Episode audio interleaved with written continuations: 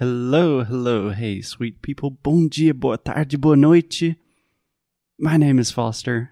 I'm a podcaster who occasionally teaches English.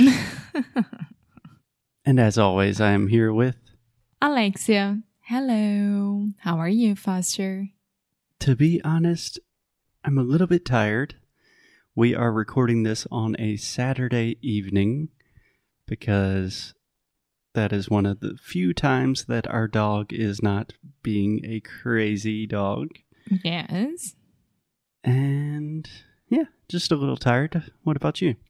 I am cold. Porto has been incredibly cold all the time. But I just took a hot shower and now I'm ready to go to rest. But before that, we need to talk about our 2020 end of the year. Yeah, can we try that one more time? End of the year. End of the year. Yeah, that's a phrase that I've heard a lot of people having trouble with. I think it's because you have, I don't know, maybe the word year is difficult for people. End of the year. End of the year. Excellent.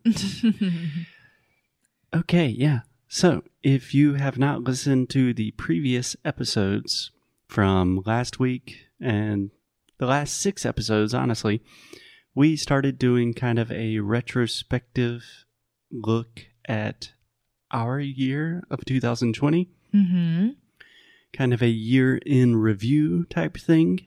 And today's part seven of it. Today is part seven. It is turned into something much bigger than we, A novel. a novel. yeah. Yeah. Um, kind of a crazy novel. Yeah. All novels are more or less crazy.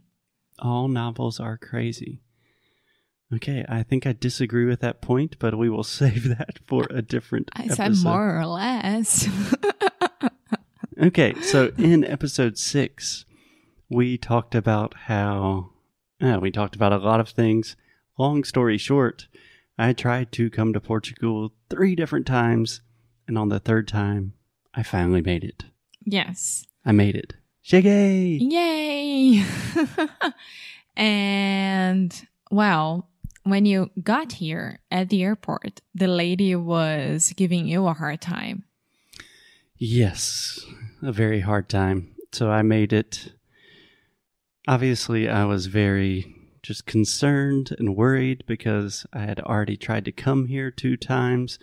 So at every stop, every time I had to show people my ticket or my passport, I was very, very nervous. And I made it through every single part of the process until the last lady so, like when you're in the airport and you can see your luggage, you have to go through one last stop at immigration. And the lady was just being, uh, Don't say it. I'm not going to say it, but she had a very difficult time understanding what I do for a living, why I'm traveling to Portugal during a pandemic. yeah, she was trying to do what Foster was supposed to do during SAFI meeting that we talked about last episode. So she was like, "Oh, if you if you answer like this, I'm pretty sure that SAFI won't approve your residency." And da da da da da da. Yeah. So technically, she does work for Safi, which is Serviços Estrangeiros e Fronteiras. Mm-hmm. Um, so it's it's fair, and it is a complicated situation that I have to explain. But I was not in the mood. But I answered all the questions, and eventually she gave me that sweet, sweet stamp in my passport. And from my point of view, POV point of view, From your what? point of view, Your POV. yeah, Yeah, in English, no one says POV. I just made it so it's You just kinda- made it yeah, up. Yeah. So from my POV, um, I was waiting outside, extremely nervous about everything. I knew that he had landed and all about that was good, but I couldn't stop seeing everyone getting out of the baggage claim and nothing, nothing. Like Foster wouldn't even appear for like 30 minutes, 40 minutes, and I would- I started to get extremely nervous. And I wouldn't stop looking at my cell phone because maybe Safi would call me because they can do that. Mhm. Or even Foster call me to ask for help. Okay. And- Can I stop you real quick? I know this is a very important story, but I have to do my English teaching job. This happens a lot with our students. When you're speaking in the past, you're telling a story. For whatever reason, a lot of people just start going into crazy verb tenses. So you're saying Foster wouldn't come out for 30 minutes. I wouldn't look at my cell phone. So you're I- talking I would look at it myself. I would. In this case, I would keep it very simple I was looking and at. stay in the simple past. So you could say, Foster did not come out for 30 minutes, or I was looking at my cell phone, or simply I looked at my cell phone. But wouldn't is like, I would not have done something because this other thing would happen. It's a conditional tense that is totally unnecessary in this case. Okay. Okay, grammar point done. Continue the story, please. And then he appeared. And it was the first time that we were looking at each other at the same place in person um, in seven months. Yeah. And it was amazing. I mean, I started to cry. Foster would tell me, like, don't start crying because I'll start crying. And I was like, yeah, this is the time that you can cry. Just cry. It's fine. How is that moment for you waiting for me in the airport? Horrible. Horrible. Yeah, because I mean, I was almost talking to the federal police officer, like, can I can I go there? I need to check out what's going on because it was taking a long time.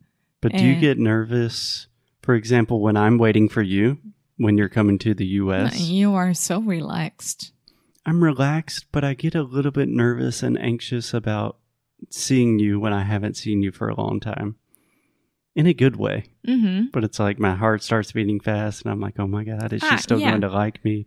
Yeah, yeah. Uh, uh, butterflies in my belly and Butterflies in my stomach. yeah. that's the exact um symptom or feeling that i am having um but it was a mix of emotions because everything was going on and i was really worried that that that Safi wouldn't let you come in Mm-hmm.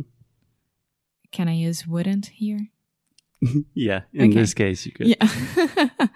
and then and then when I saw you finally, I was so relieved. I think that I started to cry because I was seeing you and I love you, of course, because of that. I love you too very and much. finally you were here with me and it was like we deserve this. We really deserve this.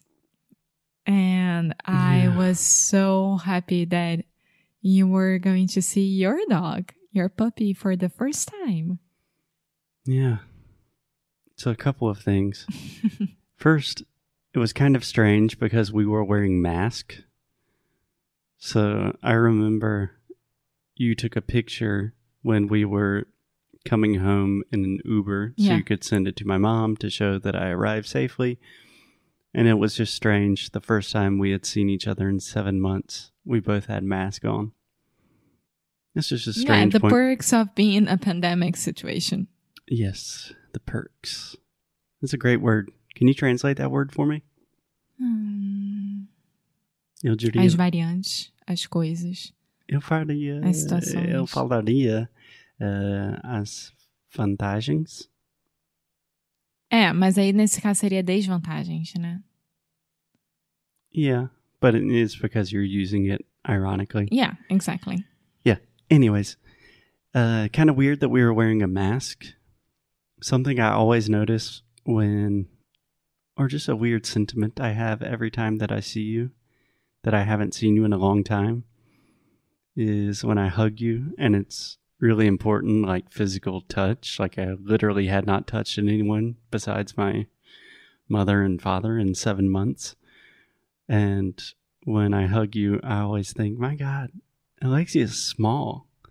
Like you're smaller than I remember. And then I can hug you and pick you up, and then I'm like, she's mine, Mhm, and yes. it's awesome. Yes. Yes. Anyways, I did not cry in the airport, but when I got home, I met this little guy, our dog, Buddy. I don't want to say his name because he will wake up. But it was kind of crazy that we had a dog for like three months and I never met the dog. And two months. Yeah. Yeah. Yeah. I mean, my dad was here with him and then we took um all the um, how do I say that? Um you were with your bags, right? So we don't and we didn't want Buddy to get afraid of the bags and everything because it was a new person coming home even though he's extremely good with anyone, he's super friendly. We wanted him to understand that Foster is not another friend. Um, he's like Foster is his owner, Yeah. just as me. it's not like you had a lot of friends coming over in the first place. Yeah, no, yeah, but I mean, it's not like the mailman. It's not like the people that he met at the Exactly. street. Um, and then when Foster get, got here, I made him take off his bags and leave it there and open the door. And I, I would like step away so he can understand, okay, who's that? Oh, hi, dad.